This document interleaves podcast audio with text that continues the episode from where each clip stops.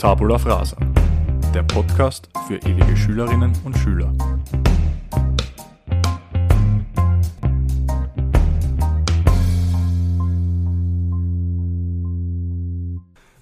Hallo, grüß euch, herzlich willkommen zum Tabula Frasa Podcast, Folge Nummer 9. Wir kommen immer näher, lieber Kaffee, herzlich willkommen. Hallo Töppe, ja, die, die, magische 10. Ja, die magische 10, sie kommt. Herzlich willkommen bei uns im Studio. Mal wieder. Freut mich, dass du da bist. Ja, äh, so. Wie ist die Gemütslage nach der letzten Folge? Das war ja doch ähm, was anderes als üblich. Ja, das stimmt. So ganz ohne, ohne Vorbereitung war schon, war schon lustig. War mal ganz anders. Aber so von den Rückmeldungen, was sagst du? Ja, na, es, es hat positiven Anklang gefunden, ähm, weil es einfach total persönlich war, weil wir über uns selber gesprochen haben und was unsere Motivation ist hinter dem ganzen Projekt ist und äh, warum wir das tun und dass wir ähm, ohne die Community quasi nichts wären. Mhm. Podcast lebt ja von den Hörerinnen und Hörern. Und ja, war eine super Sache.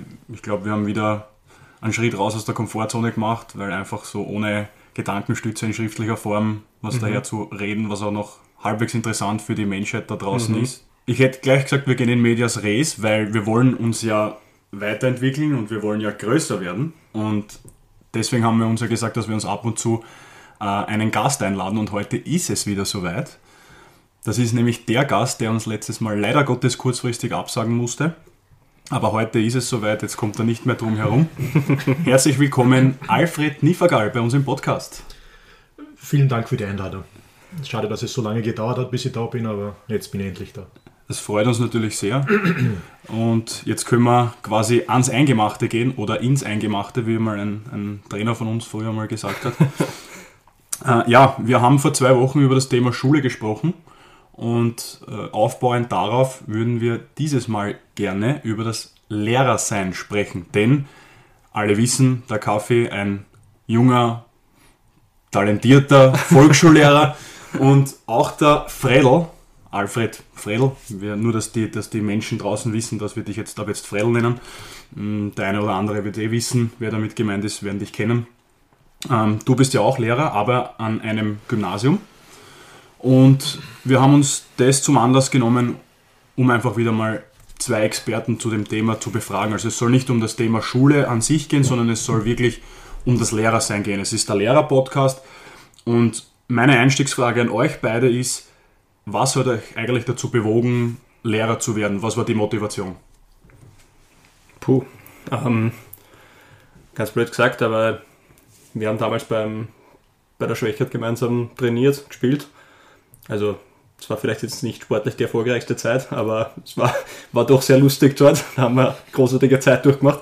Und ich habe dann irgendwann einmal gesagt, ich möchte studieren und ich möchte auf Wirtschaft studieren und du hast dann schwer Nachkrampf bekommen. Ich weiß nicht, ob du dich daran erinnern kannst. Und dann hast du mir erzählt, dass Lehrer sein eigentlich leibend ist. Also eigentlich hast du mich da schwer beeinflusst, in die Richtung zu gehen und das war nicht die schlechteste Entscheidung, die ich jetzt im Nachhinein getroffen habe. Danke, habe ich, hab ich gern gemacht. Ich versuche auch wie in der Schule Hochdeutsch zu sprechen und nicht im Dialekt, äh, damit mich auch alle verstehen. Bei mir war es so, ähm, ich habe überlegt, was ich machen soll nach der Schule und ähm, habe dann irgendwie nachgedacht, dass ich ähm, etwas mache, was mir in der Schule auch Spaß gemacht hat. Und das war ähm, Turnen, so wie den meisten Burschen Turnen Spaß mhm. gemacht hat. Und, und auch Geschichte. Ähm, habe aber zuerst mir überlegt, äh, ob ich Englisch studiere. Ich habe auch Englisch studiert, weil ich mir dachte, man braucht ein, äh, ein ähm, Schularbeitsfach, um einen Job zu bekommen. Das hat sich dann nach meinem zehnjährigen Studium doch, doch geändert. Ich habe sehr intensiv studiert, ich wollte auch sehr genau wissen, was da alles passiert. Also nicht einfach nur so wie andere, so in der Studiendauer Hauptsache hinter mir, sondern ich habe das wirklich auch äh, von A bis Z alles wirklich durchgemacht und habe dann letztendlich äh, Geschichte gewählt, weil das auch die Sachen sind, die mich persönlich sehr interessieren. Dass mir der Lehrerberuf dann am Ende des Tages so viel Spaß macht, wie er jetzt macht, mit dem habe ich mit 19 oder 20 nicht gerechnet. Aber ähm, ich, ich, also ich will nicht sagen, ich kann es jedem empfehlen, weil ich glaube nicht, dass jeder dafür geeignet ist, so wie der Christoph zum Beispiel. Ähm, aber ich finde es einen richtig coolen Job und ich gehe davon aus, dass wir im Laufe des Gesprächs auch noch äh, näher darauf zurückkommen können, warum der Job so, so lässig ist und so cool ist, wie er ist. Das auf alle Fälle, das ist ja auch was, was vielleicht nicht Lehrer äh, gerne erfahren würden, was, wie das ein Lehrer sieht. Das ist ein ganz anderer Blickwinkel. Und die meisten sehen ja das immer nur in ihrer Jugend als Schüler und denken sich, naja, Lehrer sind eigentlich nervig. So dieses klischeehafte Bild, glaube ich, das kennt jeder und vielleicht habt ihr das ja auch gehabt. Ich weiß nicht, wie ihr da als Schüler wart, aber ich, ich denke mal, dass, dass ihr auch nicht immer, ich dachte, ja, die Lehrer sind auch so, so super und ich möchte das auch. Mhm. Bei dir, du bist ja Du bist ja erst relativ spät draufgekommen, dass genau, du Lehrer werden willst, äh, Kaffee, aber weiß nicht, wie es bei dir war oder, oder warst du immer der, der Vorzeigeschüler, der immer mit den Lehrern auf du und du war und sich gedacht hat, das will ich auch werden? Ähm, nein, auf keinen Fall. Also bei mir hat es ein, ich war eigentlich schon gerne in der Schule, wegen Mitschülern, wegen Spaß und so weiter. Das Lernen war nicht so meins. Ähm, muss man aber zwangsläufig machen in der Schule, damit man zumindest durchkommt. Und äh, für mich gab es ein Aha-Erlebnis in der, in der Hack. Also bin fünf Jahre in die Hack gegangen. Die dauert auch fünf Jahre, also nichts wiederholen müssen. Ähm, und habe für einen Test gelernt. Für die anderen aber halt weniger und für den haben wir, da war wirklich Fahrt und ich gelernt und habe die beste Note gehabt und das war für mich so, so ein Kick in die richtige Richtung, dass ich von dem Zeitpunkt an einfach immer gelernt habe und ich habe dann richtig gute Noten bekommen. Und ähm, das ist auch eine Erfahrung, die ich jetzt als Lehrer mitnehme, dass es sehr oft Schüler gibt, die 5, 6, 7, 5 haben und die dann relativ schnell abgestempelt werden als ja, die schaffen es nicht, die sind nicht intelligent genug oder, ähm, oder was auch immer. Und ich glaube, die sind vielleicht noch nicht so weit, dass sie, dass sie vielleicht die richtige Motivation haben ähm, oder das richtige Ziel vor Augen haben, um, um lernen zu wollen, ähm, sondern halt noch ganz woanders sind. Und ähm, da gibt es so viele Beispiele, wo ich selber schon erlebt habe in der Schule, ähm, dass sich Schüler so dramatisch ändern konnten innerhalb von, von Wochen, von einem, der nichts gemacht hat, zu jemandem, der plötzlich alles gekonnt hat. Und deswegen bin ich da auch sehr, sehr weit entfernt davon, irgendwie Schüler vorschnell abzuurteilen oder ähm, zu beurteilen. Das heißt, ein Moment reicht dann aus, dass es Klick macht und äh, diese Schüler dann bessere Noten haben, weil es halt äh, ein Erlebnis ist, so wie bei dir damals. Ich glaube, das ist im ganzen Leben so. Also manchmal gibt es Momente, wo du plötzlich äh, etwas siehst oder erkennst, was du vorher nicht gesehen hast. Und dann ist Motivation dabei, dann ist Herzblut mhm. dabei, dann ist Liebe dabei und dann magst du es richtig gerne. Und ich glaube, dass es in der Schule sehr viele Schüler gibt, die teilweise gar nicht wissen, warum sie lernen oder einfach wegen einer Note und manchmal macht man es wegen, wegen Mitschülern, manchmal macht man es wegen dem Lehrer oder wegen der Lehrerin, manchmal macht man es wegen den Eltern, weil die dann stolz sind. Ähm, man glaube, man muss einfach nur die richtige Motivation finden. Oder manchmal macht man sogar, wenn man sagt, es gibt wirklich auch welche, wenige wahrscheinlich, die schon in jungen Jahren wissen, was sie mal später werden wollen, also wie Arzt werden. Und da gibt es dieses Ziel und dann ist die Motivation, ich möchte Arzt werden. Äh, aber ich glaube, es gibt eher viel mehr, die einfach nur in die Schule gehen und schauen, dass sie den Tag irgendwie hinter sich bekommen und äh, ja, da dann einfach das Notwendigste machen. Hm. Ja, also ich habe in meiner Schulzeit immer auf diesen einen Moment gewartet, was Klick macht. Also, ich, ich glaube, den habe ich nicht erlebt, außer in Turnen, das war leibend, weil wir vorher schon gesprochen haben. Also ich glaube, du hättest da Freude mit mir in Turnen gehabt, weil da war ich immer motiviert, das waren, das waren die einzigen Stunden. Ähm, nur kurz zum Ablauf, auch für unsere Hörerinnen und Hörer. Es geht jetzt nicht darum, dass ich nur euch beiden Fragen stelle, quasi von Laie zu also an euch beide als Experten, sondern wir haben auch ein bisschen einen Lehrer-Lehrer-Austausch, weil der Kaffee hat sich auch ein bisschen was überlegt und ich hätte gesagt, du stellst dir mal eine der Fragen, die du dir vorab notiert hast. Ähm, naja, zum Beispiel, das ist eine, eine Frage, die, wo ich mich selber teilweise damit beschäftige, weil jetzt ist so die Motivation extrem hoch und du willst das Beste rausholen für deine Schüler und du gibst eben alles.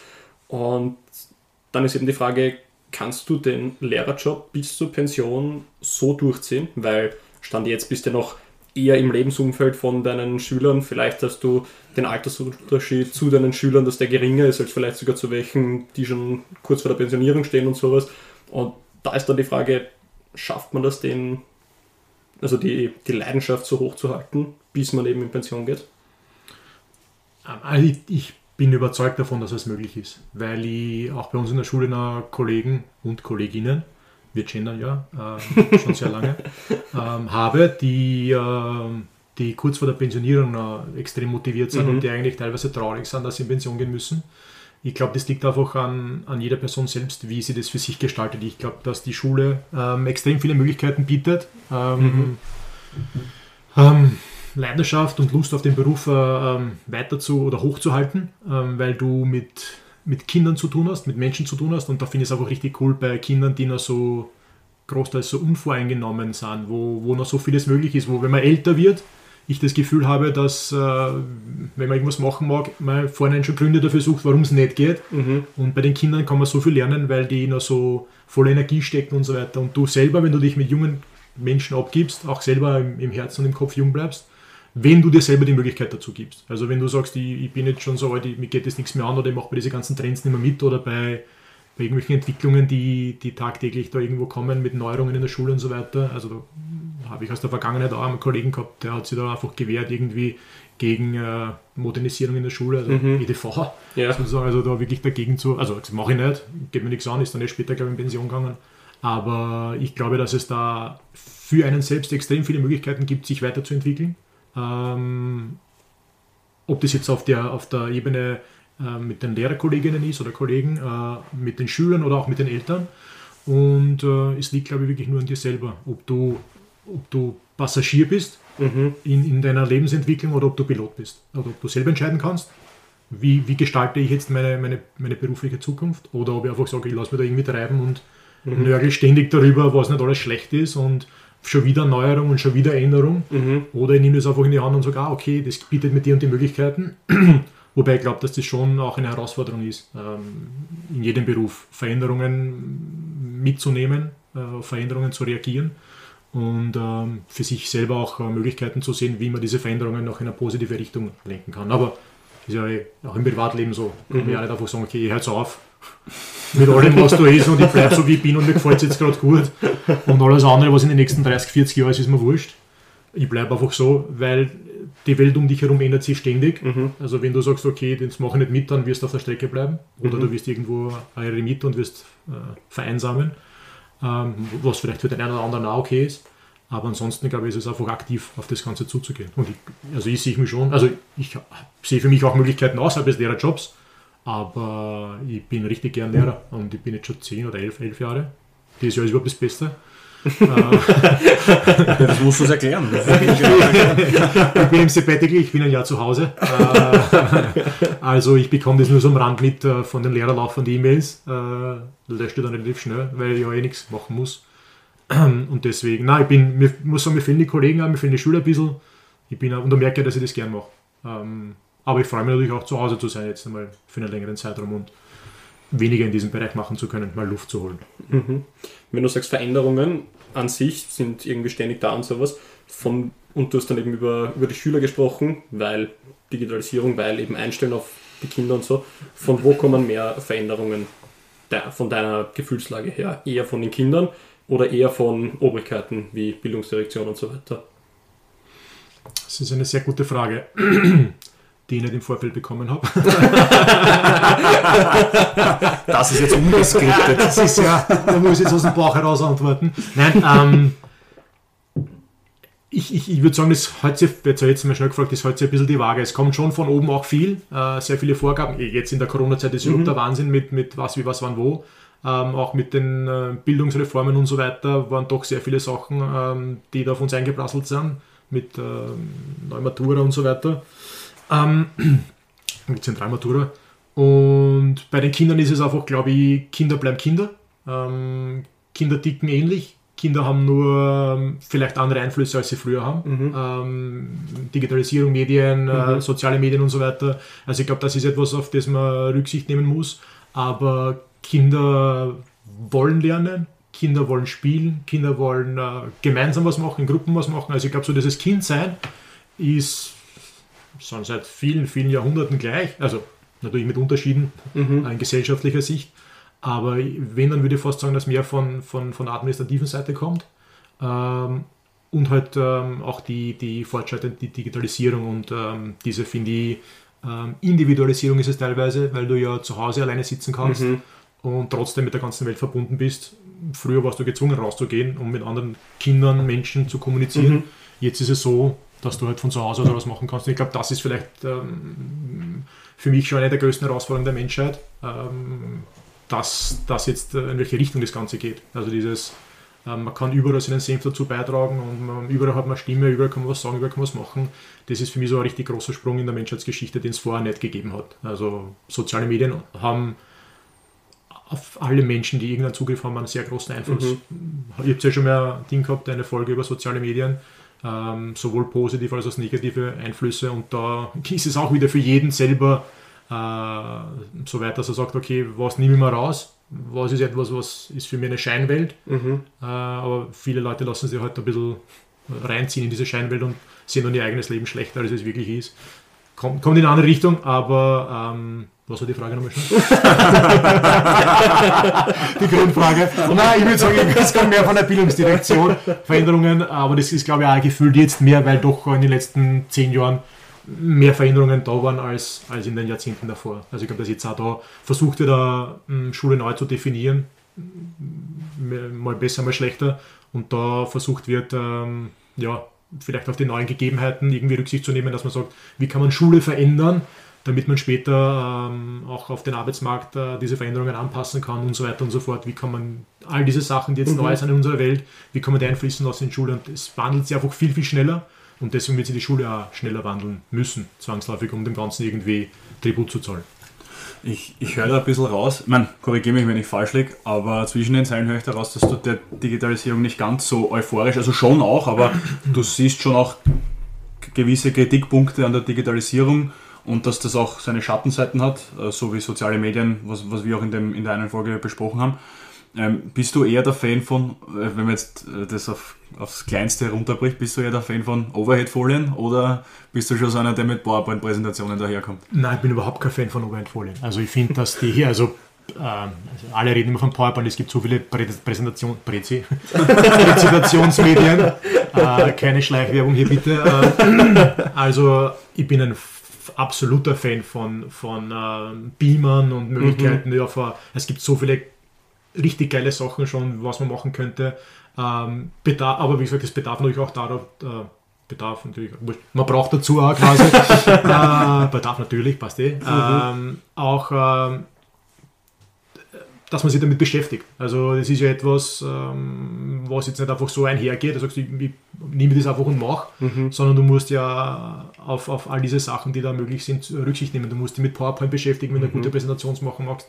Du musst äh, im Internet forschen, dann kommst du, wenn du im Internet forschst, gibt es ja so viele Sachen, die musst du wissen, auf welchen Seiten du zugreifst, damit du mhm. keine falschen Informationen weitergibst. Also das, das ist ein riesengroßes Feld, äh, auf das äh, die Lehrer quasi äh, zugelassen oder losgelassen werden die dann teilweise gar nicht vorbereitet sind auf das Ganze. Also ich glaube, dass da so, so viel noch möglich ist äh, und ich glaube, das wird richtig schnell, wenn es um Feuerbrillen und so weiter, also mhm. ich kann mir mhm. das richtig gut vorstellen, dass dann die Kinder, hört jetzt blöd an, dass die Kinder irgendwo im Geschichtsunterricht irgendwo drin sitzen, die Feuerbrille oben haben und mhm. du bist bei einem, äh, ich weiß nicht, bei irgendeinem Ereignis, äh, also immer Entdeckung Amerikas und so weiter, bist du dabei und ich glaube, dass es eine ganz andere Dimension von Lernen äh, mit sich bringt, äh, ja, als eine Oberheadfolie. Also, ja. Wenn du mit mehr Sinnen dabei bist beim Lernen, ist es etwas, wo, wo Kinder, nicht nur Kinder, wo jeder einfach so viel, viel mehr mitnimmt mhm. für sich. Und also ich bin dem Ganzen sehr, sehr offen gegenüber. Nur ist es auch ähm, ein riesengroßer Aufwand. Was jetzt nicht heißt, man scheut den Aufwand, aber das muss parallel mehr oder weniger zum normalen Schulalltag laufen, der eh schon sehr fordernd ist. Und ähm, das heißt, du musst quasi außerhalb von den ganzen Sachen, die damit beschäftigen, weil es wenig Möglichkeiten oder weniger Angebote gibt, mhm. dass du das auch machst. Also die, die da richtig gut sind, äh, machen das in ihrer Freizeit. Äh, aber ich bin, also, mit, also Overhead würde ich nicht mehr, mehr auftragen, äh, jetzt heutzutage. Hast du das einmal verwendet in deiner Laufbahn? Ich habe es noch verwenden dürfen. Also am Anfang, als ich in die Schule gekommen bin, waren, ich glaube im ersten Jahr, waren Overhead-Folien. Momentan sind wir sehr privilegiert bei uns in der Schule und haben jede, jede Klasse von den, die wir haben, sehr, sehr viele Klassen mit Beamern ausgestattet. Wir haben sogar einen Future Workspace Raum und so weiter. Also das ist richtig cool. Es gibt so viele Sachen, die man, die man machen kann. Ich finde es ja schade, dass äh, das in anderen Schulen nicht so ist. Äh, also ich kenne jetzt keine Beispiele, aber was ich so höre von Kollegen, das ist halt nicht, vor allem im mhm. Volksschulbereich, mhm. Ähm, äh, dass da vielleicht irgendwo Gelder fehlen, dass das nicht nachjustiert wird, weil außerhalb von der Schulwelt läuft alles so gut wie alles irgendwie digital ab. Mhm. Und es wird jetzt in keine andere Richtung mehr gehen, würde ich jetzt mal sagen. Mhm. Ähm, dementsprechend sollten wir auch unsere Kleinsten schon vorbereiten darauf, dass die, dass die da mitdenken können, mitarbeiten können und dass die, ja, wenn sie noch in die, in die ins Gymnasium kommen oder weiterführende Schulen, dass sie da schon äh, auf einem richtig guten Niveau sind. Weil ist, ob man jetzt dafür oder dagegen ist, es wird zwangsläufig so sein, dass man mit äh, digitalen Medien umgehen kann. Und ich glaube, je besser man weiß, wie, was, wann, wo, desto besser ist es für den Einzelnen. Das heißt, du Kaffee schreibst noch Overhead-Folien in der Volksschule, oder? ich benutze Overhead-Folien, wenn ich für eine Kollegin oder einen Kollegen supplieren muss und der oder die mir eine Overhead-Folie vorbereitet hat. Aber sonst nutze ich es auch nicht Ich mehr. stelle mir das so ein bisschen vor, das alles handschriftlich auf die Folie drauf zum Schreiben. Also ich habe mir das immer gedacht als Schüler, wenn die Lehrer mit so einer Overhead-Folie daherkommen sind, habe ich mir gedacht, du musst da viel Zeit haben. Na, das ist, das ist ein bisschen mühsam. Also wir haben ähm, bei uns in der Schule hat jede Klasse einen Overhead-Projektor, aber es gibt an der Schule, glaube ich, nur unter Anführungszeichen, also wir sind eh schon gut aufgestellt für eine Volksschule und wir haben einige Beamer zur Verfügung, aber halt nicht für jede Klasse einen eigenen und auch nicht ähm, fix integriert, sondern eben, der steht halt dann da. Und letztes Jahr habe ich mit einem Kollegen zusammengearbeitet, der mich so in das Thema EDV ein bisschen mitgenommen hat und seitdem hat sich mein Unterricht auch extrem verändert, aber meiner Meinung nach zum Positiven, aber sonst würde ich sie auch nicht machen, so wie ich es jetzt gerade mache. Ähm, das erste, was wir letztes Jahr gemacht haben, ist, dass wir den Beamer auf den Schulkasten raufgestellt haben, damit wir diesen Beamer-Wagen als Beamer-Kabel, also den, den Overhead-Projektor-Wagen als Beamer-Wagen benutzen konnten. Ah, also das war unser Austausch an sich. Okay, da wird man kreativ dann auch. wenn Richtig, man, ja. Wenn man so die Ressourcen zur Verfügung hat. Genau. Ähm, ihr habt jetzt schon angesprochen, Unterschiede zwischen Volksschule, Gymnasium, Kaffeelehrer in der Volksschule, du, äh, Fredel an einem Gymnasium. Äh, was sind denn so die größten Unterschiede zwischen diesen Schulstufen? Was würdet ihr sagen, in, in, auch für euch als Lehrer in der, in, in der Arbeit jetzt da? Ähm, ich weiß jetzt, dass du keine Erfahrung als Volksschullehrer hast und du keine an einem Gymnasium. Ähm, aber was würdet ihr sagen? Was, ihr redet ja auch sehr viel miteinander, weil ihr auch sehr gut befreundet seid. Wo würdet ihr sagen, sind die größten Unterschiede äh, im, im, in der Arbeit als Lehrer? Im Alter. Dieser jüngeren Kaffee. Achso, ich hab geglaubt, euer Alter. Also, nein, Das Alter, das Alter des Lehrers habe ich jetzt geglaubt. Kaffeeglas, die den Vortritt. Ähm, ich glaube, dass der größte Unterschied der ist, dass ähm, bei uns kommen die Kinder vom Kindergarten rein, haben noch wenig ähm, Struktur und so weiter von, von Schule und so weiter aufgenommen.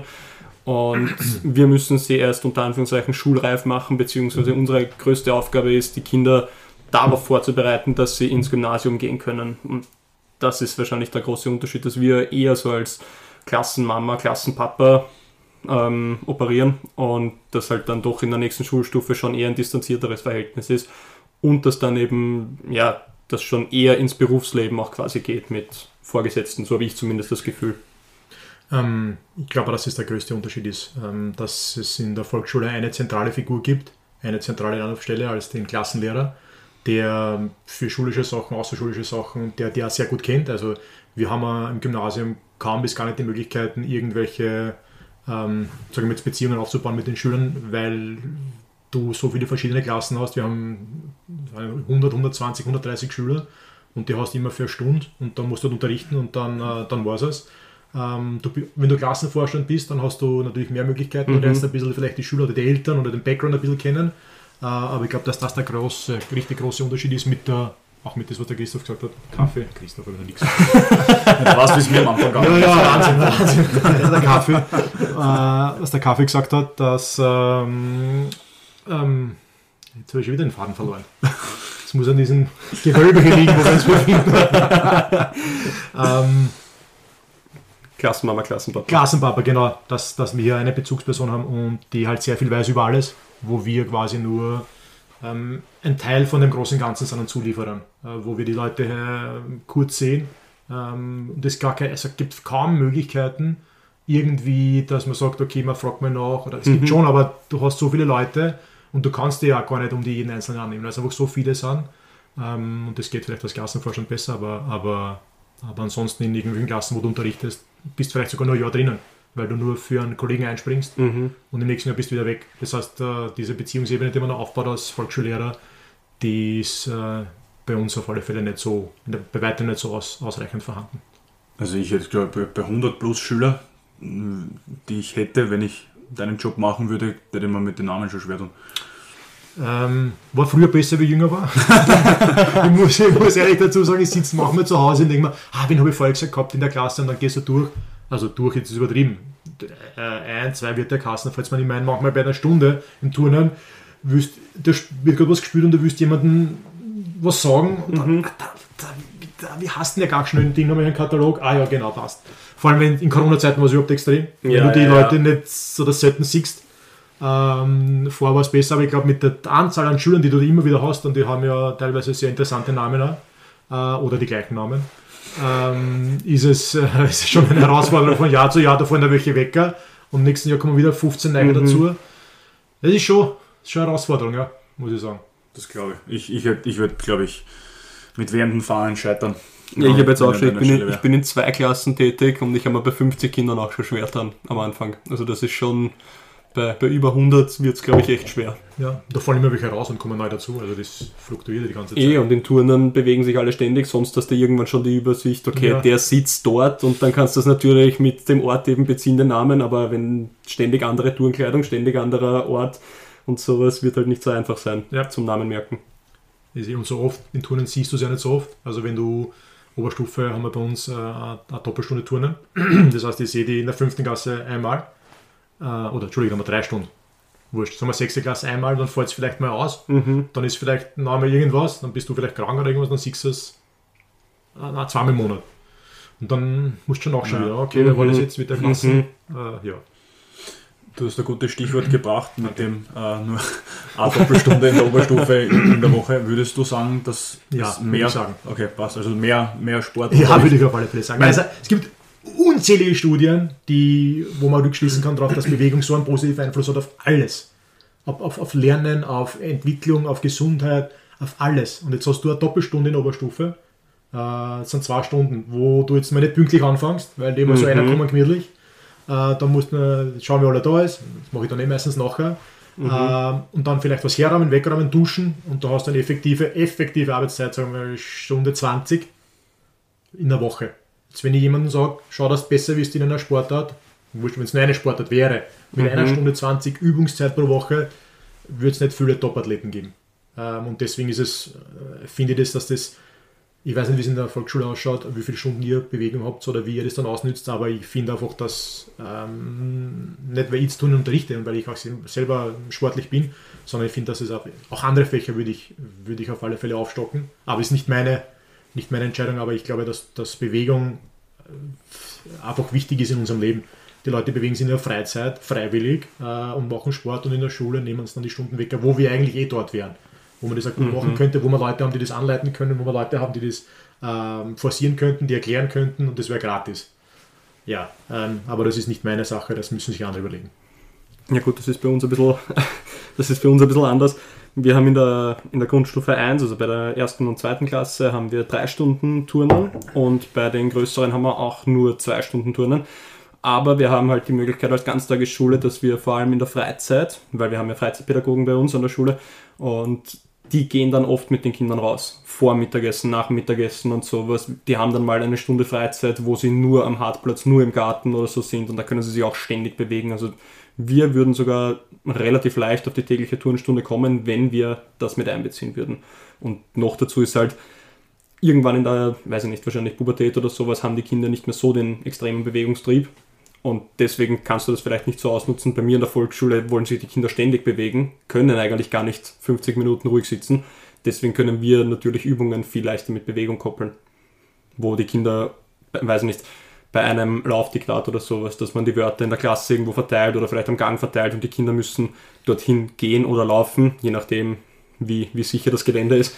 Und können dann wieder zurücklaufen, müssen sich das Wort, das sie gelesen haben am Gang, wieder ins Heft reinschreiben und sowas. Also solche Sachen gehen wahrscheinlich einfacher als irgendwelche Übungen mit Sechsklässlern, Siebtklässlern, wo sie herumgehen und laufen müssen dürfen.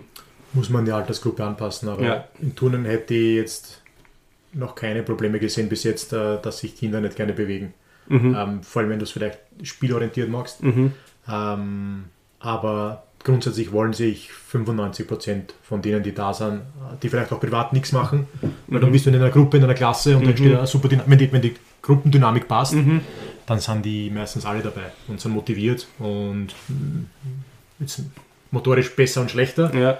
Aber ich habe schon nur fast ausnahmslos nur positive Erfahrungen im Turnunterricht. Hast du immer alle Schüler beim Turnunterricht? Ich meine, ich, Ähm, ich da- Unterstufe, ja. Mhm. Ähm, Oberstufe hängt es von der Klasse ab. Also je nachdem, ob es eine, ob es eine Kombination ist, ob zwei Klassen zusammen sind. Wenn du hast zwei Klassenverbände, die gemeinsam turnen müssen, ist es dann wieder so schwieriger. Ähm, aber ansonsten war eigentlich der Besuch relativ gut. Aber es gibt natürlich auch Fälle, wenn dann irgendwie Schularbeiten am nächsten Tag sind und du hast in der 11. und 12. Stunde Turnen und die haben nach der 5. Stunde aus. Ja, Da haben viele einen Arzttermin oder ja oder was, ich dürfen sich die Entschuldigungen selber schreiben, weil sie schon so alt sind. Okay. Äh, ich trage sie einfach als fehlenden. Also es gibt natürlich dann Situationen, wo, Mhm. wo dann schon wenig da sind. Äh, ich habe schon mal Fälle gehabt, wo gar keiner da war. Wirklich. Ja, aber grundsätzlich, wenn, wenn der Regelunterricht und wenn alles passt rund um um, sind sie eigentlich sehr motiviert und, und äh, meistens dabei. Meistens. Ja. Immer wieder, ist wie gesagt, hängt von Klasse zu Klasse ab. Ja, das sind interessante Einblicke. Eine Turnstunde ohne Schüler stelle ich mir interessant vor. Also generell eine Schulstunde ohne Schüler. War, war sehr Das anstrengend für mich. Hast du die Übungen das, das statt, Workout. hast du die Übungen statt der Schüler gemacht oder was? Statt den Schüler, Entschuldige. Ich habe den jetzt gespielt. Ah, ja. ah. ähm, ich möchte ganz kurz den Bogen spannen zu unserer Folge von vor zwei Wochen. Äh, vier Wochen, Entschuldige, ja. Also die vorletzte Folge. Vor zwei Ja. Wochen haben wir ja unsere spontane Folge gehabt. Stimmt, danke Kaffee. Gerne. ähm, ja, ähm, ich möchte trotzdem den Bogen spannen von vor einem Monat. äh, ähm, der Kaffee hat nämlich eine These aufgestellt. Ähm, und zwar, dass ein oder dass Lehrer mh, kein, nicht die, die Rolle des Beurteilers einnehmen sollen oder das nicht signalisieren sollen vom Schüler, sondern mehr die Rolle des Unterstützers äh, ähm, ja, einnehmen sollen. Und jetzt ist meine Frage an dich, Fredel, gehst du mit dem konform oder würdest du sagen, na, es ist vielleicht doch besser, wenn der Lehrer der Beurteiler ist? Oder hängt das vielleicht auch von der Schulstufe ab? Oder, oder wie, wie siehst du das? Ja, die Frage, als ich sie gelesen habe, haben wir gedacht, da könnte man eine eigene Podcast-Folge drüber machen. Weil ich das. Da gibt es, glaube ich, so viele Ideen dazu, äh, wie man das gestalten können. Ich bin auf alle Fälle auf der Seite vom Kaffee, dass man, dass der Lehrer viel mehr in die Position auch des, ähm, des Lernbegleiters, ähm, des, des Unterstützers rutschen sollte. Aber gleichzeitig sind, oder sind, sind wir in den. Sind, Das ist ein Mundart. ja, nein, nein, das, passiert, passiert mir in der Schule auch immer wieder. Aber Sie verstehen mich. Ähm, trotzdem sind wir aufgrund der Rahmenbedingungen mehr oder weniger auch ähm, dazu verpflichtet zu beurteilen. Ähm, unsere, ganze, unsere ganze Welt, unser ganze, jeder, jeder, jeder von uns beurteilt jeden Tag irgendjemand anderen. Äh, ob das jetzt bewusst oder unbewusst passiert. Ähm, ich glaube, dass die Rolle des Lehrers ähm, diese zwei Aufgaben auf alle Fälle erfüllen sollte. Ich glaube, dass vielleicht das ein oder andere Mal die, die Unterstützerrolle vergessen wird und man sich zu sehr auf dieses Beurteilen äh, festlegt, weil auch die Rahmenbedingungen das erfordern, dass man sagt, okay, man hätte gerne, man quantifiziert, man braucht irgendwelche Sachen, die man beurteilen kann, um sich auch vor Eltern, vor, äh, vor dem Schüler recht zu fertigen, warum diese Note am Ende des Tages rausschaut. Ähm, Das heißt, du musst auch beurteilen. Ich habe dann überlegt, was wäre die Möglichkeit, äh, wenn du nur in die Unterstützerrolle rutscht und du quasi fremde Schüler beurteilst. Was ja auch eine Möglichkeit wäre. Weil ich glaube, bei Beurteilungen, äh, da nehme ich mich jetzt nicht außen vor, kommt dann auch äh, immer wieder auch ein, ein persönlicher Faktor hinzu, wo man sagt, Schüler, die man äh, so neutral man sein möchte und so objektiv man sein möchte, gibt man irgendwie unterbewusst auch dem einen oder anderen Schülern vielleicht, sage jetzt eine Übung, bei einer Übungsausführung, die ja sehr vielfältig sein kann. Also man sagt, man hat jetzt am Reck einen Umschwung, äh, gibt es welche, die schauen halt sehr gut aus und welche, die schauen eigentlich so gut aus, aber weil das einer ist, der sich immer bemüht, sagt man, naja, da findet man schon noch den Grund, dass der auch sehr gut bekommt. Äh, wohingegen vielleicht der andere, äh, das macht man unterbewusst, vielleicht dann das gut bekommt. Ähm, aber ich glaube, das ist als Lehrer einfach extrem schwierig, dass man objektiv bleibt, weil man ist ein Subjekt. Deswegen ist es schwierig, objektiv zu sein. Ähm, ich glaube, man muss sich für sich selber einfach die Rahmenbedingungen so gestalten, dass man die Objektivität so hoch wie möglich hält. Ähm, und trotzdem finde ich einfach die, den Ansatz vom Kaffee richtig gut mit dem, mit dem Unterstützer sein. Es sollten also nicht nur wir so sein, sondern es sollten auch die Eltern Unterstützer sein. Ähm, und es sollten auch die Mitschüler, aber wir sind eine Utopie, sollten auch die Mitschüler und Mitschülerinnen Unterstützer sein. Dann würde Lernen natürlich ganz anders ausschauen. Ja. Aber wir können die anderen nicht beeinflussen. Schon, wir können sie beeinflussen, indem wir selber ein Vorbild sind. Ähm, und deswegen glaube ich, dass es auf alle Fälle ähm, mehr von, den, von dieser Unterstützerrolle braucht, aber trotzdem auch diese Beurteilerrolle. Äh, ich glaube, dass es schwierig ist, wenn man dann abrutscht in so diese Kumpeltyp-Geschichte. Ja, ja, das Und dann muss man jemanden beurteilen und dann, fühlt, dann baut sich irgendwie eine freundschaftliche Beziehung auf von Schülerseite. Und dann beurteilst du den einfach objektiv und der bekommt eine schlechte Note und ist dann vielleicht beleidigt, weil er quasi diese Ebene noch nicht unterscheiden kann. Dieses Lehrer-Schüler oder ist mein Freund. Und deswegen, äh, vielleicht kommt eine Frage, vielleicht kommt eine Frage dazu, man weiß es nicht, zu dieser Beziehungsebene. Also, Wird man sehen. ja, man muss schauen, also, man weiß es nicht genau. Ähm, aber deswegen bin ich auch für so ein äh, moderat distanziertes äh, Lehrer-Schüler-Verhältnis oder Lehrerinnen, Schülerinnen und so weiter. Die Kombinationen sind ja vielfältig Verhältnis, weil äh, dann auch ganz klar abgegrenzt ist, okay, das ist immer noch der Typ oder immer noch die Frau, die mich am Ende des Tages auch beurteilt. Der ist zwar nett und der hilft mir, oder die hilft mir, aber ich muss mich dann auch vor dieser Person dann beweisen, ich muss dann auch die Leistung abrufen. Und ich glaube, das ist es dann, wenn man das schafft als Lehrer, ähm, oder als Lehrerin, ich rede jetzt einmal von mir als Lehrer, wenn man es schafft, ähm, sehr neutral allen gegenüber zu sein äh, und die Schüler auch erkennen, dass man gerecht beurteilt aus der Sicht des Lehrers und dann erklärt bei gewissen Sachen so und so ist es. Ich glaube dann, also bis jetzt hatte ich noch kaum bis nie Probleme, irgendwo was Beurteilung betroffen hat. Weil ich dann erklärt habe, schau, das ist so und so, schau, das sind deine Noten, das ist das. Okay, passt. Ähm, bleiben wir gleich auf dieser Lehrer-Schüler-Beziehung, auf dem, auf dem Dampfer, bleiben wir gleich drauf. ähm, wir haben nämlich letztes Mal gehört in der Folge über die Schule, ähm, dass es da diese, ähm, diese Studie von John Hattie gibt, Genau, ja. die ja, also für mich die, ähm, das aussagekräftigste dieser Studie, das aussagekräftigste Element dieser Studie war, dass die Lehrer-Schüler-Beziehung eigentlich wichtiger ist als äh, das Fachwissen der Lehrkraft. Also es hat mich schon stutzig gemacht, weil ich mir eigentlich schon gedacht habe, okay, der Lehrer soll schon wissen, worüber er oder sie spricht. Ähm, jetzt ist meine Frage an dich, Fredel, siehst du das auch so? Also würdest du auch sagen, dass die, die, die zwischenmenschliche Beziehung wichtiger ist als ähm, dein Fachwissen als Lehrkraft? Zuerst ähm, die Studie von John hätte ich gern. Den hast du fix Den hast du aufgeschrieben. So, jetzt Den hast du aufgeschrieben. Wie du es gesagt hast, denke ich immer so, ah, der, der, der hätte ich auf alle Fälle gerne. Ähm, nein.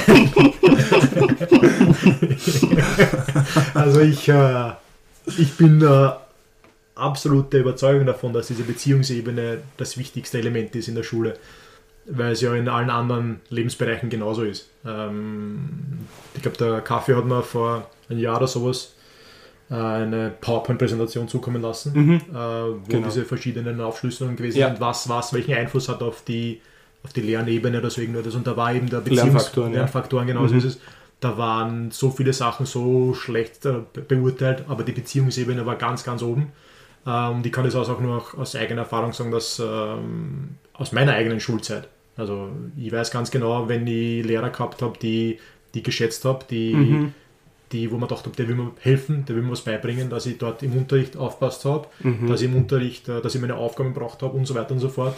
Und ich, ich kann jetzt nicht für die Schüler beurteilen, aber ich weiß es nicht. Aber grundsätzlich bin ich der Meinung, dass das äh, jetzt genauso ist. Also ich ähm, versuche auch ähm, für die Klassen äh, einfach immer da zu sein. Also ich versuche ein Vorbild zu sein, ich versuche so zu sein, wie ich bin.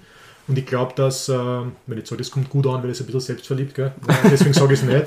Ähm, ich glaube, dass es wichtig ist, dass man authentisch ist und ich glaube, dass es wichtig ist, dass du mit den Schülern auf Augenebene kommunizierst. Ich glaube, dass du, wie gesagt, Vorbild sein sollst, äh, sie respektieren, all diese Sachen.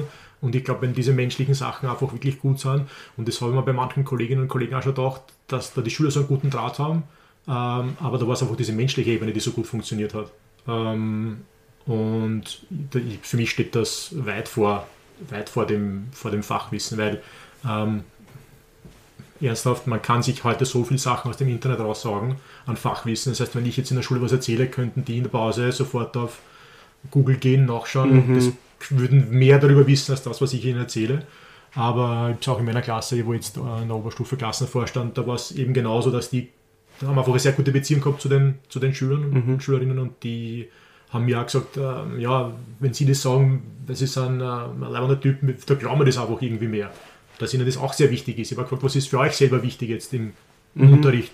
Und die haben auch gesagt, dass es eben dieses, wenn das passt zwischen Lehrer und Schüler, dann ist es äh, ganz ein anderes Unterrichten und auch von der anderen Seite, dann ist man aufmerksamer, dann ist man konzentrierter, sitzt man in einem Kreis gemeinsam zusammen, wie jetzt, mehr oder weniger, und es sitzt jemand dabei, den ich nicht leiden kann, da kann man die interessantesten Sachen erzählen. Ja, würde es mir vielleicht jetzt nicht so berühren, als wie jemand, der, wo ich sage, den kann ich urgut leiden, da würde ich an den Lippen hängen, wenn man der Geschichte aus seinem Leben erzählt. Und ich glaube, das ist ein bisschen so zum Projizieren auf die Schule. Deswegen ist es, glaube ich, wichtig, dass ähm, Lehrer und Lehrerinnen in dem Bereich äh, auch in der Ausbildung ähm, einen Fokus darauf legen, dass das, dass das eine wichtige Sache ist, die man aus, äh, in die Schule mitnehmen sollte. Dass Kinder, also dass, Entschuldige, dass Schüler nicht Schüler sind und Schülerinnen, sondern Kinder und auch Menschen und dementsprechend auch sie so zu behandeln und dann kommt eh extrem viel zurück und ich glaube, das ist in der Volksschule noch viel, viel Ja. wichtiger als im Gymnasium dann, weil die halt noch diese, diesen Fokus haben auf, auf, auf eine Person. Ähm, wenn man jetzt eben da zu dieser Bindung und so weiter und zu dieser ähm, Unterstützerrolle und so weiter, oft ist ja so, dass die Jugend, und da wären wir wieder bei dem mit Veränderungen und so, es kommen ja immer wieder neue Trends bei den Kindern. Achtest du darauf? Schaust du, dass du dann auch vielleicht Wörter teilweise verwendest, die die Kinder benutzen, nur damit es Diesen. nur damit dich halt ein bisschen anpasst an sie, damit sie vielleicht deinen Unterricht dann auch oder, oder Themengebiete leichter verstehen, wenn sie gewohnte Wörter und so ähm, im Unterricht auch haben? Mm, Ich verwende, ich verwende Wörter und Wörterinnen äh, von, von Schülern und Schülerinnen, ähm, die mir selber Spaß machen. Also diesen zum Beispiel, Ja. äh, da wissen dann die Schüler und Schülerinnen gleich, was ich meine. Mhm. Oder es hat einmal eine Klasse gegeben, die mir immer so, irgendwie so mit, der Zunge Ja. geschnalzt. Und das war, hat irgendwo Bedeutung gehabt und das habe ich dann auch übernommen, Mhm. weil es mir einfach Spaß gemacht hat. Ähm, und ich, ich, ich frage immer, was es so Neues gibt, welche, dann frage ich manchmal die Schüler, welche guten Apps gibt es, die man sich runterladen kann. Jetzt keine Spiele-Apps, sondern was halt praktisch ist, weil die sind halt ständig irgendwo am, Mhm. Ja, am ja. Oder ich schaue mal zu bei einem Spiel und so spielen und sage, was, was ist das, wie funktioniert das? Mhm. Also ich bin schon jemand, der, der Interesse zeigt an so etwas. Ähm, bin aber auch jemand, der gleichzeitig sagt, es gibt schon ein paar Sachen, die für mich wichtig sind, die einfach, ich glaube, über Generationen hinweg gleich bleiben sollten. Mhm. Das ist, wie gesagt, gleich Peanuts unter Anführungszeichen, aber trotzdem ganz wichtig ist, ist Respekt. Äh, wenn man miteinander arbeitet, das ist Bitte, Danke, das ist Höflichkeit, Hilfsbereitschaft. Die Basics Die quasi. Basics, ja. Ja. Also die würde ich mir jetzt nicht ändern lassen. Ähm, und ich bin auch jemand, wenn einer zu mir kommt und sagt, Herr Professor Ball, was? Ball was? Kann ich, kann ich Ball? Was? Kann ich den Ball haben? Nein. Frage nochmal. Bis er dann sagt, kann ich bitte den Ball haben? Ja. Weil das ist für mich jetzt also wieder ein typisch Lehrer, aber das ist für mich persönlich auch zu Hause wichtig, wenn, Ja. ich, einen, wenn ich jemand anderen frage, dass ich erstens bitte sage und wenn ich das dann bekomme, dass ich Danke sage. Und äh, das ist oft in der Schule irgendwie so eine Art Selbstverständlichkeit, dass die, die, die ich weiß ja, was er will. Mhm. Aber ich möchte ja, er muss ja auch die Sätze in, in Deutschland so schreiben, Ja. muss er schreiben, kann ich Ball, dann wird es eher ein Fünfer werden. Ja. ähm, und dass es dass dem bewusst ist, wie er mit mir reden soll, also wie er mit mir kommunizieren soll. Und Mhm. Ja, nur also nicht nur mit dir, sondern generell. Ja, mir ist es Auch- für mich wichtig, ja. Genau, aber, aber du erziehst ihn ja dazu, wie er auch generell im Alltag mit anderen Leuten und so weiter sprechen sollte. Deswegen würde ich auch nicht sagen, dass das, typisch, dass das typisch Lehrer ist, so wie du das jetzt gesagt hast, der halt darauf besteht, dass, dass, das eben, dass er das so fragt, wie es halt gehört, weil Von Lehrern Das- hörst, du- hörst du es halt ja, du hörst es halt öfter. weil Lehrer darauf irgendwie gepolt sind. Das stimmt schon, aber ich als Nicht-Lehrer, mir sind solche Sachen genauso wichtig. Ich lege da genauso einen Wert darauf, dass ich Mhm. ähm, solche, die Fragen so stelle und dass das auch quasi mir so, also dass die Leute auf mich so zukommen, wenn sie was von mir wollen, wenn sie was brauchen.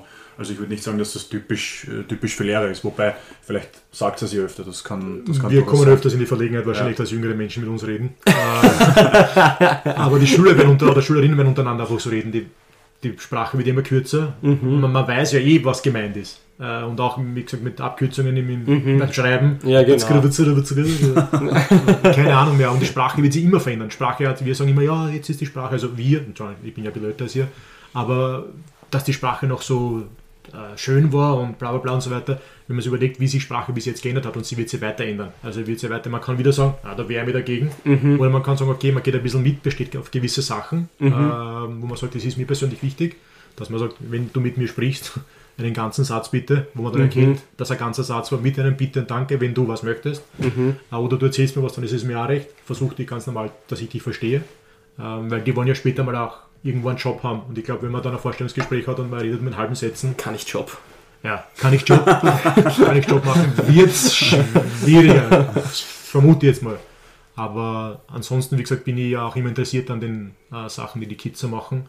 Und ich glaube, das ist etwas, was selber auch jung hält. Ähm, weil ich mich selber dann oft darüber freue, wenn ich dann mit den Kindern ein bisschen so rum. Und die, die Kinder merken auch, hey, der interessiert sich für, für Ja, unsere genau. Welt. Genau. Das ist, glaube ich, auch ganz wichtig, dass wir nicht vergessen, dass die Kinder nicht dort sind, wo wir sind. Also Ja. wir, wir sind Erwachsene und beurteilen aus der Erwachsenen-Sicht Kinder. Mhm. Und die verstehen es dann nicht, logischerweise. Weil wir waren mal Kinder, aber die waren noch nie Erwachsene. Mhm. Und somit haben die kein Verständnis dafür, warum wir so sind. Ja. Das heißt, wenn wir quasi auf ihre Ebene runterkommen und ihnen versuchen, da was zu erklären, jetzt nicht immer, sie sollen auch wissen, dass wir Erwachsene sind, Mhm. dann glaube ich, hat das einen, einen richtig großen Einfluss auf, die, auf diese Beziehungsebene. Ja. Und auch auf die kann- Lernfähigkeit. Kann die Lehrer-Schüler-Beziehung eigentlich nur fördern, wenn du die Sprache der Schüler bis zu einem gewissen Mhm. Grad sprichst. Ja. Äh, ich hätte eine Frage an euch. Zwei, die Frage kommt aber nicht von mir, sondern von einem unserer Hörer. Denn, äh, Oder Hörerin. Nein, war ein Hörer. ähm, der hat uns nach, der, nach unserer äh, Folge vor vier Wochen, jetzt habe ich es richtig gesagt, ähm, hat er uns die Frage gestellt. Also er, er hat mir erzählt oder uns erzählt ähm, auf, auf Social Media. Übrigens könnt ihr uns jederzeit äh, Fragen, Anregungen zu, uns, zu unserem Podcast äh, natürlich auf Facebook und auf Instagram dalassen. Äh, unser Hörer in dem Fall hat uns nach unserer Folge über die Schule erzählt, dass er einen äh, Deutschlehrer hatte, äh, in, in einer, in, im Gymnasium, glaube ich, wenn mir jetzt nicht alles Deutsch hat er geschrieben, äh, der halt mit den Schülern per Du war und so auf Haberer und so weiter und so fort und wirklich also total äh, ein enges Verhältnis zu den Schülern, also schon, wo du sagen wahrscheinlich würdest, Fredel, das ist zu viel. Und ähm, jetzt ist meine Frage, ähm, generell äh, den Schülern das Du-Wort anbieten, ja oder nein? Äh, kann man eher der Kumpeltyp sein? Oder ist das eher was, was ihr sagt, das ist ähm, nicht förderlich? Ich meine, es wird wieder ein Unterschied sein wahrscheinlich zwischen Mhm. Volksschule und äh, Gymnasium, aber ähm, ich würde ihn, wenn nicht Fredel vielleicht, ähm, was, was, wie, wie handhabst du das? Ich glaube, ich glaube, dass es, äh, ich handhabe es so, dass, dass wir, ähm, also dass sie zu mir sagen. Ähm, ich glaube, dass es aber trotzdem genug Menschen gibt oder Lehrer und Lehrerinnen gibt, die, ähm, die das auch mit dem Du schaffen, die auch eine Du-Konversation oder Kommunikation ähm, aufrechterhalten können und trotzdem diesen Respekt. Ich glaube, wenn man sie sagt, dann gewinnt man automatisch äh, ein bisschen Respekt. Das ist meine persönliche Meinung. Weil dadurch entsteht eine gewisse Distanz und es soll auch eine gewisse Distanz entstehen zwischen Lehrer und Schüler. Ähm, es gibt Unterschiede zwischen Lehrer und Schüler. Das ist offensichtlich jetzt nicht nur die Körpergröße, sondern der eine ist der, der ausbildet und der andere ist der, der Auszubildende quasi. Oder derjenige, der lernen soll. Das heißt jetzt nicht, dass Lehrer nicht lernen soll. Also ich lerne extrem viel durch auch die, die Schüler und Schülerinnen.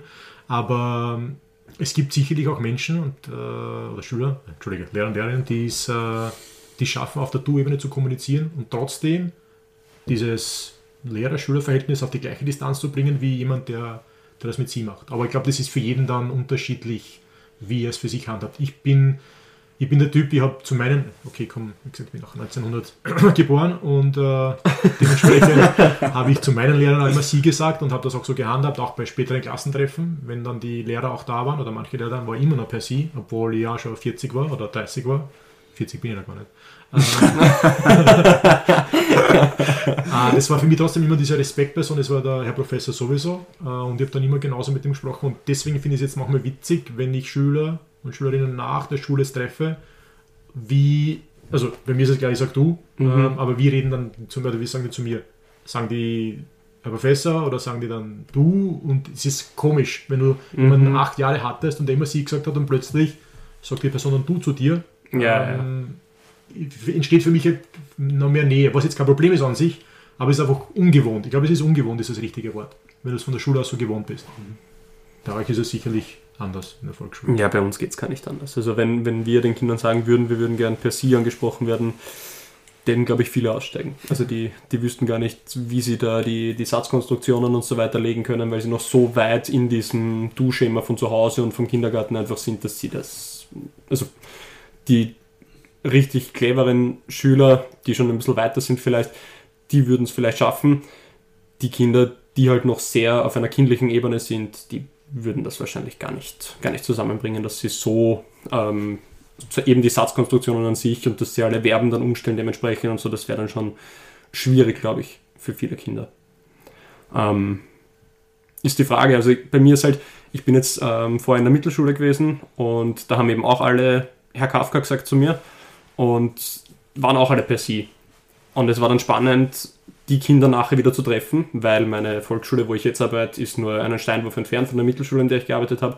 Und wenn dann die Kinder zu mir kommen, die ehemaligen, die jetzt auch mittlerweile 18 sind, und zu mir Herr Kafka sagen, dann, dann reißt es mich immer, weil ich das überhaupt nicht mehr kenne. Ich bin ja einfach nur noch der Christoph in der Schule. Und deswegen ist das für mich ganz, ganz arg, wenn dann plötzlich mit, ja, wieder jemand per Sie mit mir spricht. Also ich habe mich da jetzt sehr gut andersrum irgendwie einfühlen können in deiner Situation, wo du gesagt hast, eben, okay, wenn Schüler dann du zu dir sagen, ist das seltsam, sowas bei mir eben dann seltsam, wieder per Sie angesprochen zu werden, weil ich mich einfach schon so darauf eingestellt habe, die letzten vier Jahre. bei uns ist in der ersten Klasse auffällig. Also wenn sie von der Volksschule kommen ins Gymnasium, dann switchen sie oft zwischen Ja. hast du Abend, haben sie, also das ist am Anfang, also das ganze erste Klasse eigentlich so, vielleicht teilweise zweite Klasse, Mhm. manchmal so, weil sie nicht nachdenken, weil sie es gewohnt sind. Und ich habe auch ein paar lustige Erlebnisse, weil ich ja auch mit ehemaligen Schülern in der Mannschaft gespielt habe oder mit ehemaligen, also war auch Trainer bei einem Verein und mit den Spielern, die dort, also im Nachwuchs gewesen sind, haben die sie zu mir gesagt und dann haben wir gemeinsam zusammengespielt. Und alle, alle haben gesagt, sie wussten nicht, wie sie zu mir sagen. Ob sie Herr Niebergal sagen sollen oder ob sie Herr Professor sagen sollen, aber von der Schule. Äh, und das war für mich auch komisch. Also ich glaube, einer hat sogar mit zusammengespielt, der war in der Schule und war aber gleichzeitig mit mir im Verein.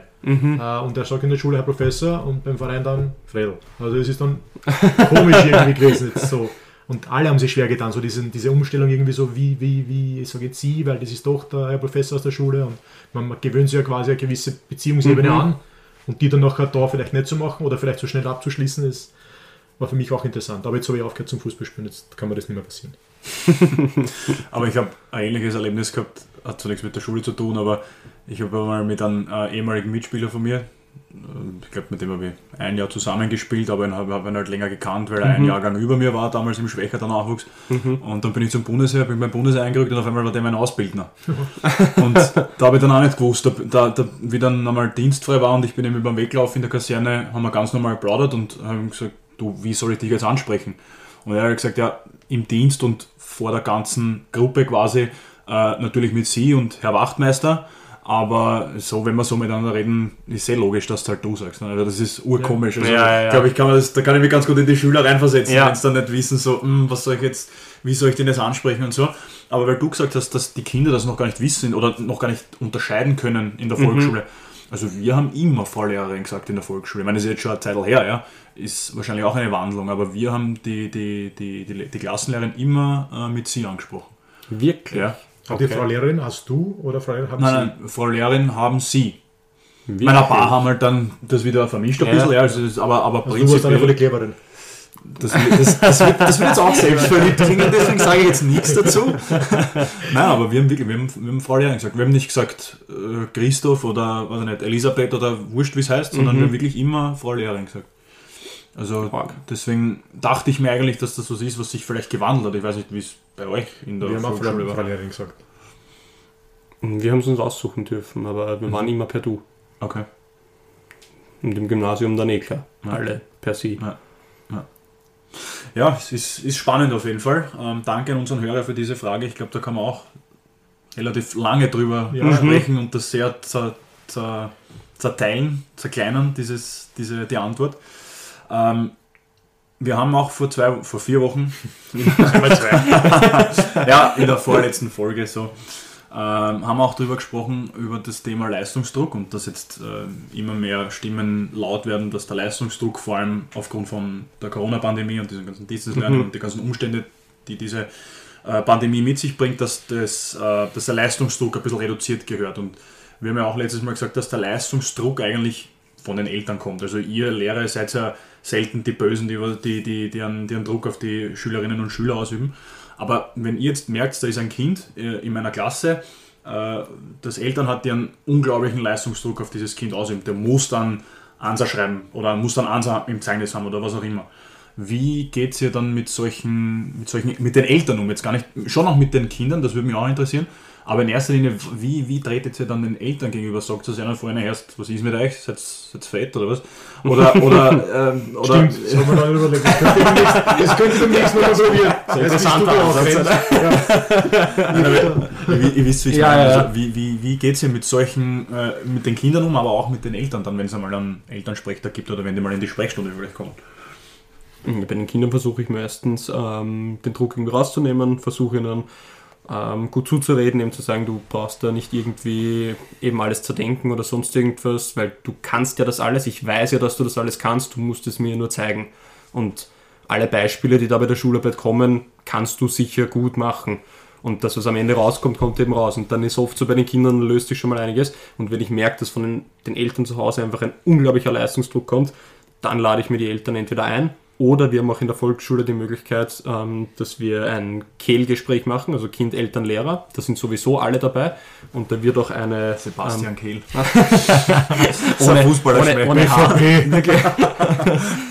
Und da äh, wird eben dann auch eben vor dem Kind mit den Eltern gesprochen. Da kann das Kind zeigen, was es schon in der Schule gelernt hat, macht so eine kleine Präsentation und gleichzeitig sagst du halt dann, beziehungsweise redest mit dem Kind und mit den Eltern gleichzeitig und sagst eben, wie es in der Schule läuft. Und wenn ich dann die Eltern schon da habe, dann reden wir natürlich darüber und sagen eben, weiß ich nicht, dass eben der Druck von zu Hause nicht so erwünscht ist, weil er eben durchaus blockiert und weil wir das eben merken, weil wir haben auch dann schon Kinder gehabt, die bei der Schularbeit weinend rausgelaufen sind, weil es nicht mit der Drucksituation umgehen konnten und das muss man einfach unterbinden finde ich zumindest. Ich weiß nicht, wie du das siehst. Also, ich habe bis jetzt sehr wenige Eltern bei mir gehabt, die einen Leistungsdruck ausgeübt haben, weil das Kind äh, die Rolle vorwärts können hat. Also, oder die 100 Meter oder 60 Meter nicht in 7 Sekunden gelaufen ist. Ähm, ich bin dann in einer ganz anderen Situation wie der Kaffee. Ähm, wie gesagt, in, interessanterweise ist, ist der Leistungsdruck bei mir in der Schule eigentlich fast ausnahmslos auf die Schülerliga äh, zurückzuführen. Weil da gibt es wirklich Eltern, die unbedingt wollen oder auch die Kinder, die unbedingt in der Schulliga spielen wollen, mhm. äh, weil die in der Fußballklasse sind. Also ich bin Lehrer im Polgel-Gymnasium, kann ich jetzt. Äh, verrate ich nicht zu viel, das kann man auch nachschlagen. ähm, und wir haben, ich bin für, für die Schulliga verantwortlich und da ist es wirklich so, dass die Eltern äh, dann, wenn der, der Bursche oder die Tochter in dem Fall nicht, wer immer das jetzt war, nicht in der Schulliga dabei war, dass dann schon welche gekommen sind, wieso und weshalb und dann ist die Antwort relativ einfach. Äh, ja, ich versuche aus meiner Sicht die 15 Besten zu wählen mhm. und da ist er im Moment nicht dabei. Weil, oder auf seiner Position spielt jemand, der halt besser ist. Also mhm. Also die glauben dann auch immer irgendwie, ich bin jetzt in, aber der ist ja in der Fußballklasse und dann muss er Schülerliga spielen. Nein, es gibt so viele, die da mitspielen können. Und mhm. es sind halt die, so wie im Nationalteam jetzt blöd gesagt, aus der ganzen Schule werden die Besten rekrutiert äh, und die meisten sind halt in den Fußballklassen, aber es gibt trotzdem in anderen Klassen auch welche, die gut spielen können. Ähm, und dann geht es sich halt manchmal nicht aus. Also es gibt manche, die sind in der Fußballklasse und spielen nie Schulliga, weil sie mhm. manchmal vielleicht schon zu alt sind für den Jahrgang mhm. und vorher waren bessere da und dann fallen sie raus und beim nächsten Mal, wenn sie wieder dabei wären in der vierten Klasse, sind die anderen wieder besser. Also das ist halt, wo ich diesen Leistungsdruck äh, festgestellt habe. Womit äh, ich auch noch konfrontiert war, vielleicht einfach negative Noten in, in Geschichte. Aber die resultieren meistens jetzt eher aus nicht. Aus, aus Faulheit, weil Geschichte ist jetzt nicht etwas, Entschuldige, wenn man sich tiefer mit der Geschichte beschäftigt, äh, ist es definitiv eine Verständnissache, dass mhm. man gewisse Zusammenhänge herstellen kann und so weiter. Aber in der Unterstufe äh, ist es dann schon so, dass man sagt, man muss, äh, sollte gewisse Entwicklungen vielleicht kennen, äh, Fakten kennen und so weiter. Das ist eine Lernsache. Und wenn mhm. ich das nicht lernen mag, ja, dann wird halt die Noten dann sich nicht ausgehen am Ende des Tages. Aber ähm, da kommen dann wenige zu mir und man erkennt schon bei wem, wo ein Leistungsdruck da ist. Und dass das Gas hervorschauen, kommt man dann in so Gespräche, dass man das auf alle Fälle, mhm. dass es kontraproduktiv ist. Und wenn ich sowas merke, dann, dann ist es bei mir so, dass ich die Schule einfach sehr viele Fragen stelle. Wie geht es dir damit? Ähm, was denkst du, was für Möglichkeit findest du und so weiter. Und was ich auch sehr oft sage ist, und ich hoffe, da nimmt man das jetzt niemand böse ist, wenn ich erfolgreich sein möchte im Leben, brauche ich keine Matura dazu. Das heißt, es gibt so viele Menschen, die keine mhm. Matura haben und trotzdem mhm.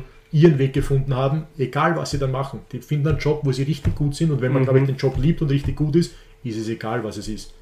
Ähm, dann, dann kann man erfolgreich sein. Also ich brauche nicht Matura, ich brauche nicht ins Gymnasium zu gehen. Das hört jetzt blöd an, wenn ich das so sage, äh, weil vielleicht ist Schule gar nicht meins. Es gibt Leute, die sind in der Schule einfach nicht, die wollen Schule nicht, die passen in dieses System nicht rein, aber die sind dann, wenn sie frei denken dürfen, wenn sie mhm. freie Sachen selber machen dürfen, sind die richtig gut und machen dann äh, ein Startup-Unternehmen und werden Millionäre mhm. und haben aber keine Matura. Mhm. Also ich glaube, dass es viele Wege gibt, die zum Erfolg führen und ich glaube, dass man vielleicht von den Eltern, es ist auch schwierig für die Eltern, weil du halt sie in der Schule nicht siehst, deine Kinder, ähm, nicht zu viel Druck machen sollte, wenn es doch nicht so funktioniert, sondern vielleicht auch andere Möglichkeiten und Optionen aufzeigen ähm, und vielleicht kommt man erst später darauf. Es gibt viele Menschen, die finden nie mhm. ihr Element, wo sie sich wohlfühlen. Ähm, und die das finden, sind super happy und da brauche ich jetzt nicht ein Studium haben und so weiter. Also ich bin mit meinem Job glücklicherweise sehr, sehr zufrieden. Ähm, und ich hätte das Studium dazu gebraucht, um es zu machen. Mhm. Ähm, aber es gibt andere Leute, die sind auch in ihrem Job super zufrieden und haben nur die, also die normale neun, die neun Jahre oder zehn Jahre, wenn es mal wiederholt haben, äh, durchgemacht und sind super happy und haben super leibendes Leben und ich glaube, um das geht es ja noch im Endeffekt, dass man ein schönes Leben hat. Ja. Und die Eltern wollen oft, ah, die Kinder, die sollen was Besseres haben wie aber vielleicht wollen die gar nicht Mhm. studieren, vielleicht wollen die gar keine Matura haben, vielleicht Genau. wollen die einfach, keine Ahnung, irgendwas machen, was ihnen Spaß macht und werden aber wo reingedrückt, wo sie nicht hinwollen und eigentlich der andere Weg wird ihnen komplett verbaut. Mhm. Das finde ich, da glaube ich, sind, ist es ganz wichtig, dass man mit den Eltern Gespräche führt, Ja. dahingehend. Ja, das ist ein, ein, ein schönes Schlusswort, wenn uns der Gymnasiumlehrer sagt, dass man eigentlich gar keine Matura braucht, was nicht sein muss. Mit dem können wir, glaube ich, schließen. Und vor allem haben wir jetzt auch noch äh, kurz über das Thema gesprochen oder über diesen Bereich, den Fußball nämlich, der uns da eigentlich äh, ja, äh, verbindet oder zusammengebracht hat, sagen wir Mhm. so, und, und äh, die Basis unserer Freundschaft ist. Ähm, ja, Fredel, dann würde ich sagen, danke für deine Zeit. Vielen herzlichen Dank für deine Expertisen auch. Die waren sehr interessant, sehr detailliert. Das ist sehr wichtig, weil ich glaube, also ich habe wieder viel Neues gehört, viel gelernt. Ich auch. Ähm, Ich auch. ähm, na, vielen herzlichen Dank. Ähm, war echt cool. War uns eine Ehre, dass du unseren Podcast bereichert hast. Ähm, ja, dir natürlich auch. Vielen herzlichen Dank, lieber Kaffee, für deine Inputs, für deine Expertisen. Ebenso. Danke fürs Leiten durch die, durch die Folge. Ich bin halt nicht der, der, der Ahnungslose, der sich halt nicht auskennt und die blöden Fragen gestellt hat. Deswegen hast du jetzt zwei Lehrer da. Ist richtig, ist richtig, ja, ist richtig. Ja. Äh, Ich hoffe, ich habe mich grammatikalisch äh, richtig äh, ausgedrückt auch. Also wenn es Fehler gibt, die sind jetzt ohne R, die kann man nicht mehr, rausnehmen. Ähm, ja, und für euch da draußen wieder der Appell und die Bitte, Feedback, Fragen, Anregungen, Beschwerden vielleicht sogar, wenn es welche gibt, ähm, via Social Media, Instagram, äh, Tabula Frasa, Underline Podcast und natürlich jetzt nochmal die Erinnerung, wir sind auch jetzt auf Facebook vertreten, um da ein bisschen die Werbetrommel zu rühren. Rührt euch, schreibt zu uns, was ihr euch denkt, eure Gefühle, also zur, zur Folge. Mir geht's nicht so gut. Ja, könnt ihr es auch schreiben, also wenn es euch gut tut und wenn das, wenn das passt, man soll ja nichts in sich reinfressen. Nein, aber ihr wisst Bescheid, ähm, schreibt uns, meldet äh, euch bei uns und ansonsten hätte ich gesagt, hören wir uns dann in zwei Wochen wieder. Richtig. Richtig, weil wir, wir nehmen ja nicht jede Woche auf. Und ja, wir schließen jetzt, hätte ich gesagt, oder? Genau. Bis dann, pfiat euch.